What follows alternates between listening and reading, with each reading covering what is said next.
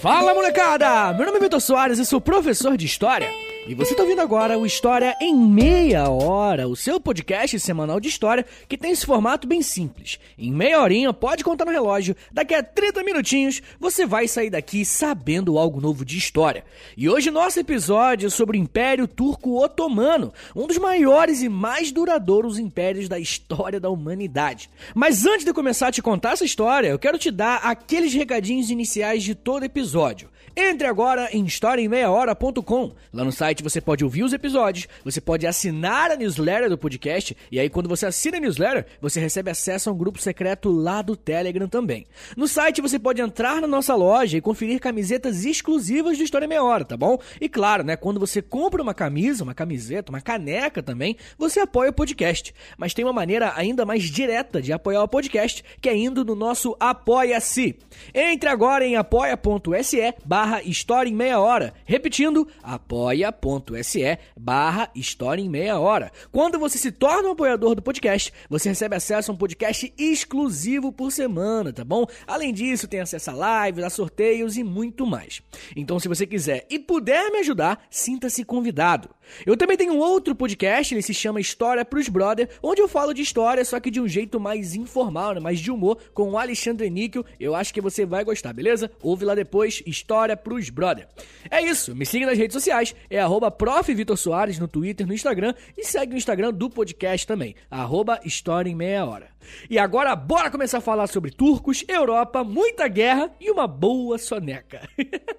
Roda a vida em Portugal e vambora!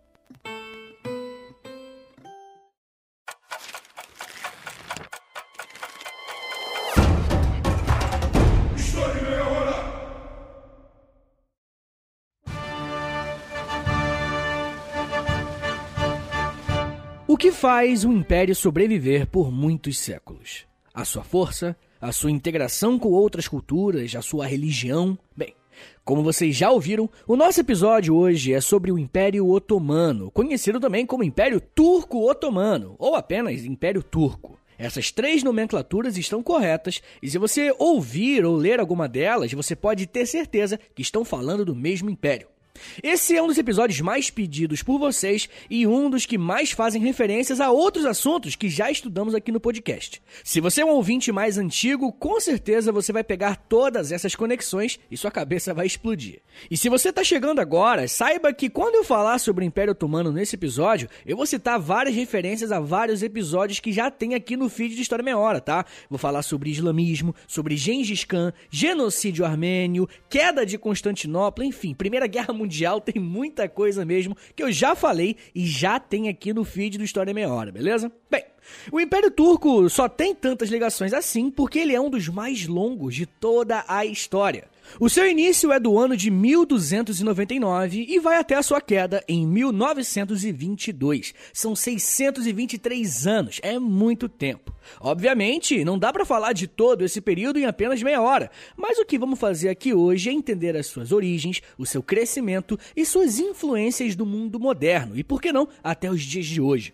Se você conhece o mapa da Europa e da Ásia, você sabe que a atual Turquia está bem ali no meio entre esses dois continentes. Porém, o que muita gente não sabe é que a origem da etnia turca não é dessa região. Na verdade, eles são de bem mais longe.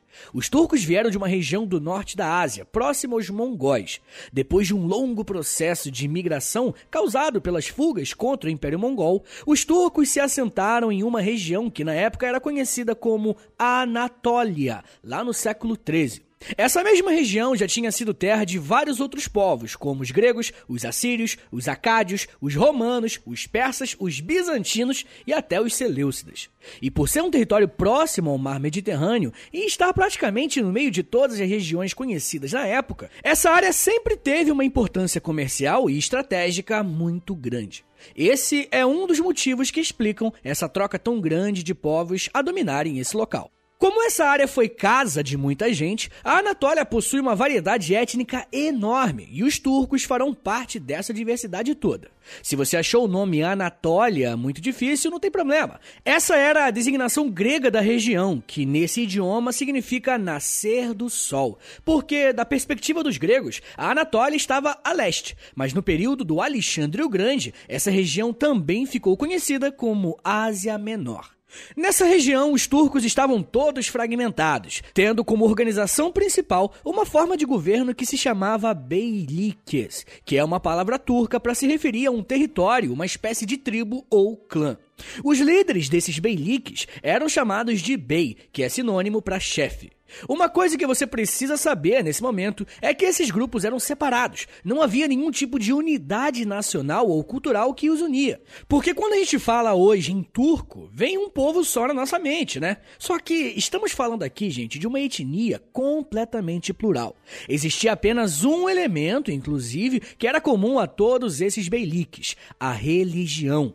Nesse momento da história, o islamismo está em grande expansão pela Europa, Ásia e África. Os impérios muçulmanos já haviam tentado conquistar a Europa, mas acabaram sendo parados pelo exército do Império Franco.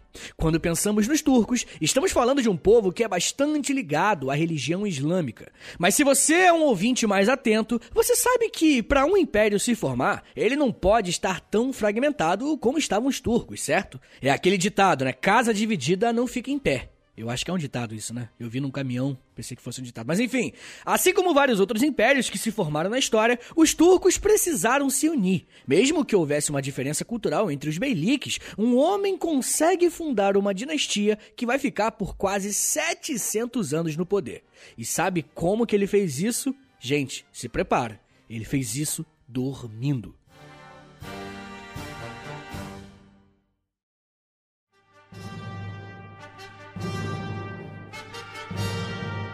Um homem chamado Ertugro era um líder de clã, ou seja, era um bey de uma cidade chamada Sugut.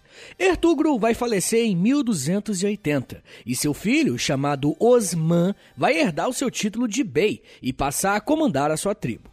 Não sabemos muita coisa sobre a vida de Osman, nem como foi a sua infância, seu crescimento ou essas coisas. O que sabemos bem é que Osman é considerado o fundador do Império Turco-Otomano. Se por um lado não sabemos muito sobre a vida de Osman antes de liderar Sogut, os primeiros anos após 1280 serão carregados de emoção. Como vocês bem sabem, no século XIII, estamos falando da Idade Média. Na verdade, já estamos caminhando para o final desse período da história. E as ações de Osman terão uma influência enorme para o fim dessa Idade Média tão longa. Bom, mas calma que a gente já chega lá. Como eu estava dizendo, os primeiros anos de governo de Osman serão muito importantes para a unificação dos turcos.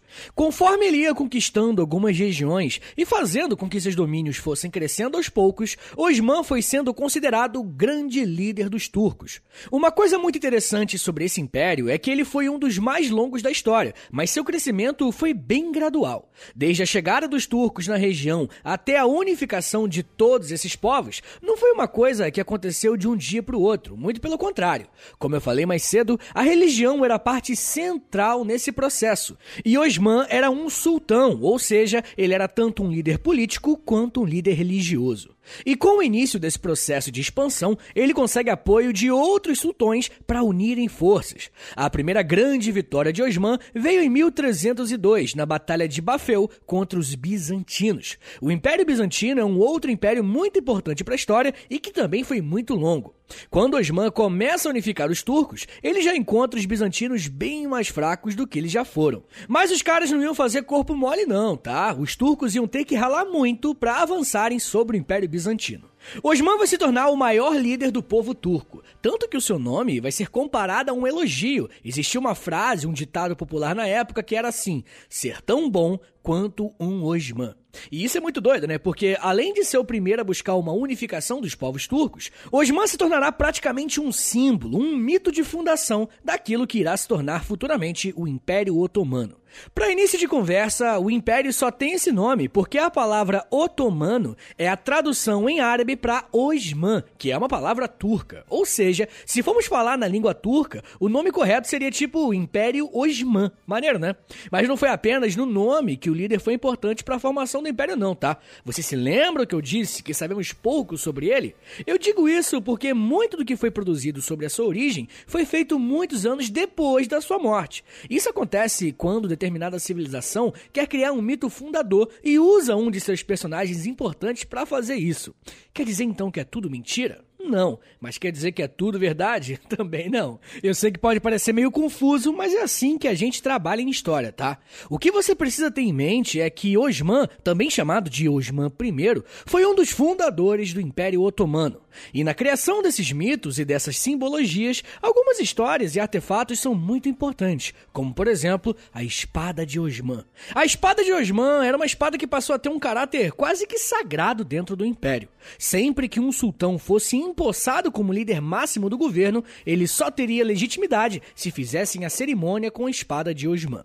Bem, mas eu falei para vocês que o cara construiu um império dormindo, porque, de acordo com a lenda turca, Osman teve um sonho profético. Nesse sonho, ele via que o seu império era uma árvore, mas essa árvore era diferente, porque as suas raízes estavam em todos os continentes do mundo. No caso, eles só tinham conhecimento da Europa, Ásia e África, e a copa dessa árvore alcançava os céus. Ou seja, de acordo com esse mito de fundação, por conta do sonho de Osman, o Império Otomano estava destinado a se expandir e fazer isso conquistando várias regiões do mundo. Mais uma vez, não sabemos se ele realmente teve esse sonho, mas na real, pouco importa. O que importa mesmo é que os seus súditos acreditavam. O seu exército também acreditava e, consequentemente, os seus descendentes também. E é por esse motivo que Osman I é tão importante para a história do seu império, mesmo que em vida ele nem tenha visto a grandeza que suas ações geraram. Uma outra coisa muito interessante no governo de Osman I é que ele estabeleceu dentro dos seus domínios um tipo de instituição chamada millet. Na prática, a millet era a permissão para que minorias religiosas pudessem se autorregular. Então, por exemplo, os turcos iam lá e conquistavam um território que era composto por cristãos. Os cristãos poderiam continuar com suas práticas, mas serviriam agora aos turcos. Você entendeu? Isso aqui é muito importante, gente, para você entender aquele episódio que eu já lancei sobre o genocídio genocídio armênio. Mesmo que Osman I tivesse uma importância muito grande para o Império Otomano, não foi a partir de sua liderança que esse império cresceu.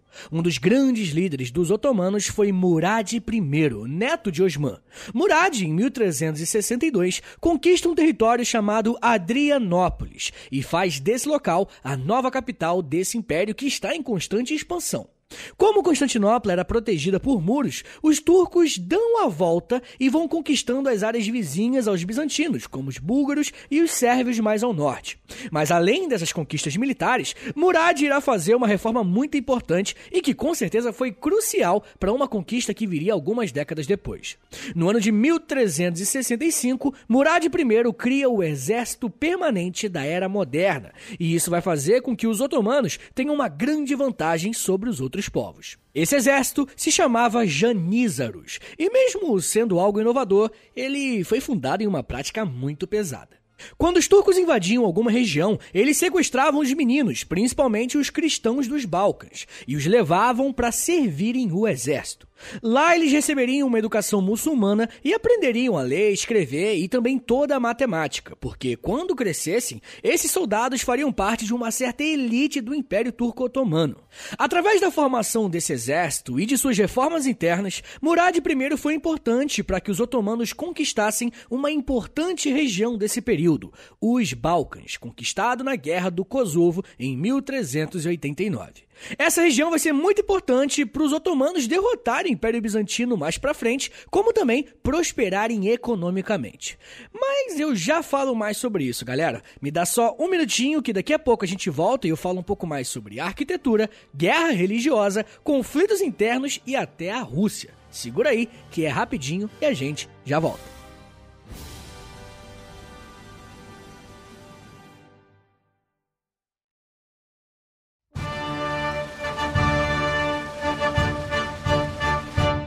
Mesmo em sua fase final, o Império Bizantino era um dos grandes centros comerciais e políticos do mundo naquele período. Os otomanos estavam crescendo bastante. Eles já tinham conseguido cercar Constantinopla porque tinham conquistado todas as regiões ao entorno dessa cidade. Para tentar uma nova investida e conquistar de uma vez por todas Constantinopla, o Império Otomano precisou resolver primeiro alguns conflitos internos. Quando Murad I morre em 1389, uma pequena guerra civil se inicia dentro do Império para decidir quem será o seu sucessor. Após Murad II conseguir retomar mais uma vez o trono do seu império em 1422, ele inicia o primeiro ataque otomano contra Constantinopla. Uma coisa interessante é que havia uma integração política e cultural entre esses dois povos. Como os imperadores bizantinos sabiam que sua posição não era tão boa, eles passaram a tentar desestabilizar os otomanos, interferindo nesse processo de sucessão ao trono para enfraquecer os turcos. Essa estratégia deu certo e, após uma batalha de 90 dias, os bizantinos saíram vencedores. Após essa derrota, Murad II recua e, quando seu filho sobe ao trono em 1451, ele decide que precisa conquistar Constantinopla. Ele precisa fazer isso para consolidar o seu poder. Esse novo sultão se chama Mehmed II, conhecido também como Maomé II. Mehmed vai estruturar sua frota de navios para cercar Constantinopla, tanto pela terra quanto pelo mar, atrapalhando o fornecimento de alimentos para a cidade bizantina.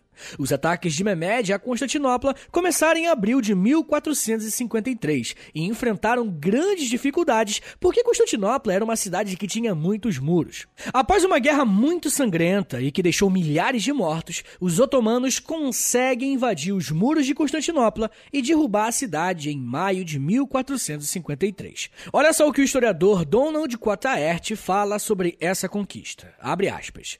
Em 1453, os otomanos romanos devastaram Bizâncio, a segunda Roma, que resistira ao longo de um milênio, desde o século IV até o século XV.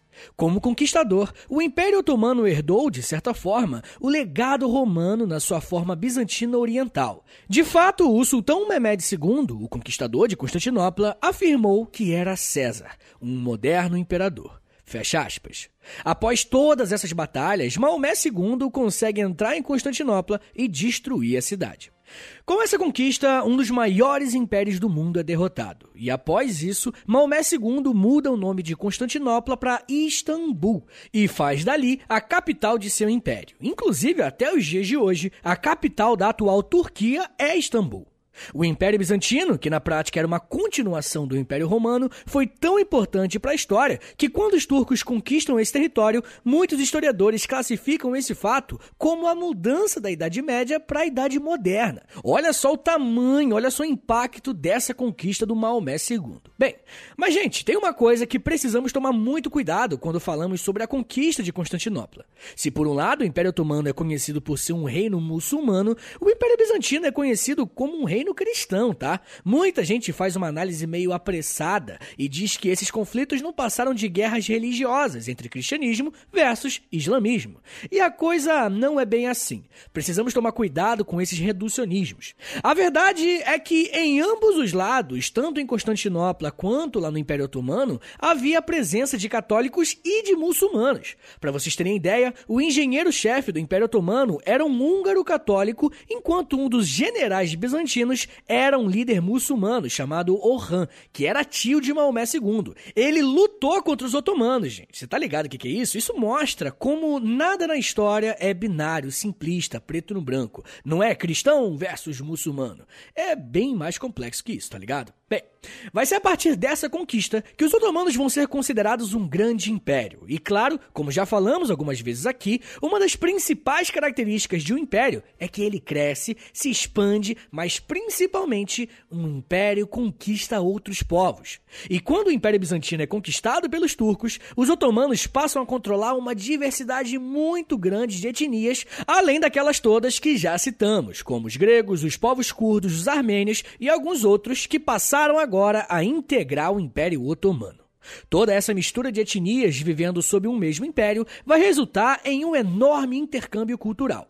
Como fruto de toda essa diversidade, as artes e a arquitetura otomana serão bastante beneficiadas. A arquitetura, por exemplo, vai se tornar uma espécie de cartão postal do que foi o Império Otomano. Em Istambul, capital do império, até hoje tem um intenso turismo histórico por conta de uma série de construções que foram feitas na época do Império Otomano.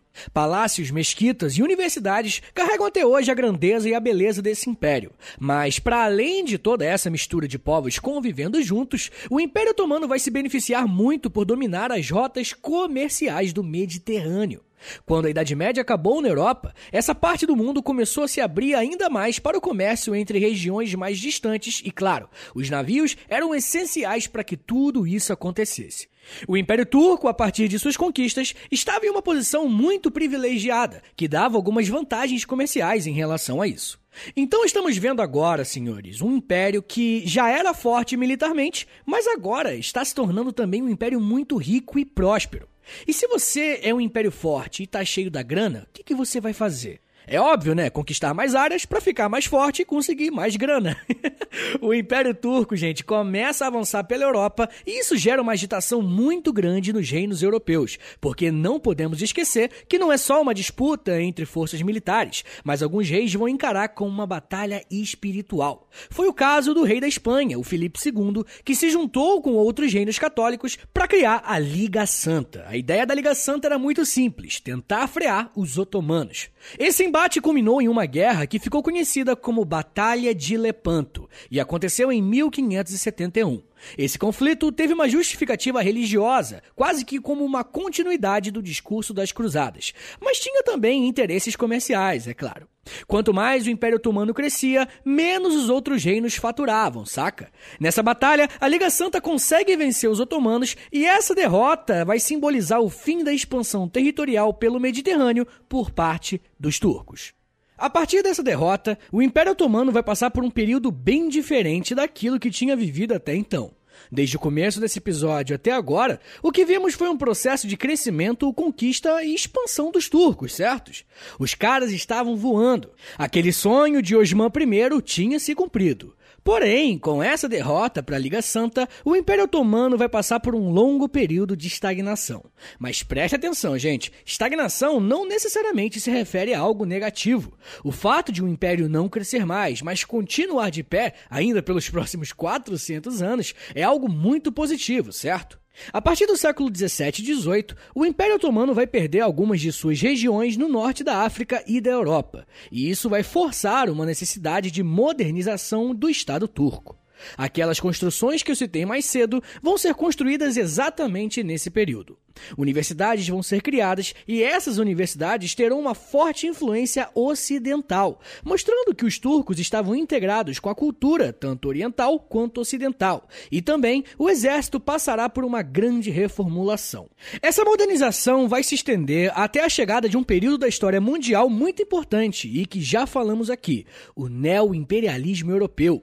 Quando os países da Europa passam a conquistar áreas da África e da Ásia, geralmente não aprendemos na escola que outros países também participaram desse processo. E nesse contexto, os otomanos passarão a ter um inimigo muito frequente, o Império Russo. Como os russos e os turcos eram grandes impérios e estavam próximos um do outro, as regiões menores passaram a ser disputadas militarmente por eles. Por conta dessa treta, o século XIX vai representar um período de muitas guerras em que o Império Otomano vai se meter por conta do domínio de territórios. O primeiro desses conflitos foi a Guerra do Cáucaso, que durou entre 1817 até 1864, e era mais uma dessas disputas por territórios entre os otomanos e os russos. Para vocês terem uma ideia, no século XIX, muitos achavam que os russos eram o império a ser parado. Tanto que em 1853, enquanto rolava a Guerra do Cáucaso, o Reino Unido, a França, o Reino de Sardenha e o Império Turco-Otomano se juntam para lutar contra os russos na Guerra da Crimeia, que durou até 1856. Todos esses conflitos geraram uma intensa instabilidade social dentro do Império Otomano. Uma vez que esse era um império que dominava muitas outras etnias, nesse período, por conta da ideologia nacionalista, vários desses grupos étnicos começaram a reivindicar para si maiores direitos dentro do império e, em alguns casos, até a independência. Todos esses conflitos externos e internos vão enfraquecer o Império Otomano, e motivados por uma rivalidade contra os russos, os otomanos vão se aliar à Tríplice Aliança na Primeira Guerra Mundial. É muito importante falar sobre a Primeira Guerra Mundial e o Império Otomano, porque é nesse contexto que vai acontecer o genocídio armênio, que já falamos aqui no História em Meia Hora, mas também vai rolar uma revolução árabe dentro do Império. Os povos árabes que não são turcos vão se rebelar e tentar a independência dos otomanos entre os anos de 1916 e 1918. Essas revoltas vão ser tão grandes que até o Império Britânico vai apoiá-las. E se você é mais ligado em data, você já percebeu que esses anos são justamente os anos que terminam a Primeira Guerra Mundial. Então, pega papel e caneta que vamos listar todos os BOs que os otomanos estavam envolvidos de uma só vez. Eles estavam matando os armênios, estavam lutando na Primeira Guerra Mundial e, ao mesmo tempo, estavam lidando com uma revolução dentro dos seus domínios. Quando veio o fim da guerra, foi como se derrubassem uma peça de dominó e tudo caísse depois. Foi a partir de todos esses conflitos que aconteceram ao mesmo tempo que o Império Otomano chegou ao fim no final da Primeira Guerra Mundial. Muitos movimentos nacionalistas se uniram para a criação de um Estado moderno turco, a Turquia, que foi criada com influências do islamismo, mas que usava das memórias do que um dia tinha sido o Império Otomano para construir um novo país. Os conflitos por independência só terminaram mesmo com a assinatura do Tratado de Sèvres, em 1920, que foi só consolidado em 1922, dando fim oficialmente ao Império Turco Otomano. Molecada, mas mesmo com essa história tão grande e cheia de conquistas, existe um lado muito interessante sobre isso. Sempre que eu faço um roteiro pro História Meia Hora, eu uso livros, artigos, essas coisas, né? Um material que eu sempre dou uma olhada também são os livros didáticos para ver como determinado assunto é trabalhado nas escolas.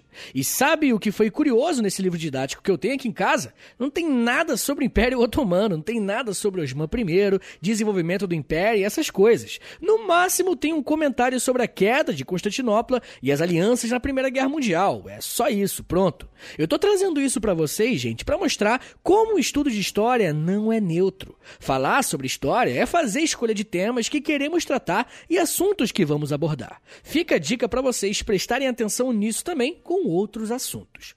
Bem, agora vamos fazer um resumão para a gente terminar esse episódio aqui bem legal, porque eu sei que vocês adoram os resumos. Vamos lá. Se formos fazer um resumo do episódio de hoje, aprendemos que o Império Turco Otomano foi um dos maiores e mais longos impérios de toda a história. Seu início se deu com a migração dos turcos vindo do norte da Ásia, vindo para uma região que os gregos chamavam de Ásia Menor. Foi a partir das conquistas de Osman I que os sultanatos se unificaram sob sua liderança. Osman é um dos principais nomes, porque além dele ser responsável por unificar o seu povo, através de um suposto sonho que ele teve, os turcos foram encorajados a conquistarem várias terras em diferentes continentes pelo mundo. Os otomanos foram responsáveis por derrotar e conquistar Constantinopla, fazendo com que um dos principais impérios da Europa chegasse ao seu fim. Para muitos historiadores, esse fato marca a passagem da Idade Média para a Idade Moderna. Após essa conquista, o Império Turco cresceu muito comercialmente, por dominar as regiões das rotas comerciais em um mundo que estava mais aberto ao comércio. Esse crescimento fez com que os turcos desejassem uma expansão ainda maior, mas agora pela Europa. Essa expansão gerou uma guerra no século XVI contra a Liga Justa. E ao perderem essa batalha, os turcos decidem encerrar seu processo de expansão e passam a focar em reformas administrativas e militares. Esse processo de modernização durará alguns séculos, e no século XIX, os otomanos irão entrar em vários conflitos contra os russos, um de seus maiores inimigos daqui para frente. As várias guerras irão gerar uma insatisfação social tão grande que o império, que antes era poderoso, vai entrar em um período de declínio. Esse enfraquecimento atingirá o seu ápice nos primeiros anos do século XX, porque os otomanos irão entrar em guerras com os italianos, os russos e, posteriormente, entrarão na Primeira Guerra Mundial, ao mesmo tempo que exterminam os armênios e tentam abafar uma série de revoluções árabes que clamavam por independência. Com o fim da guerra e o crescimento do nacionalismo, o Império Otomano chega ao seu fim oficialmente em 1922, criando seis outros novos países naquele local onde um dia Osman I teve um sonho.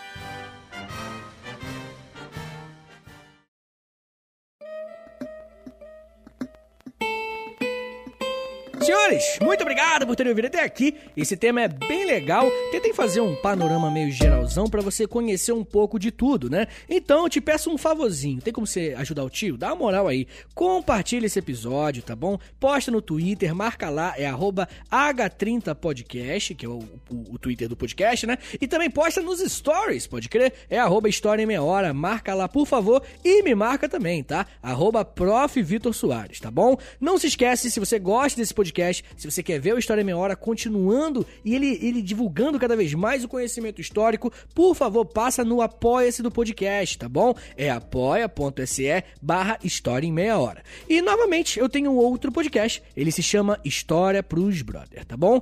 Senhores, é isso. Muito obrigado, um beijo, até semana que vem. E valeu!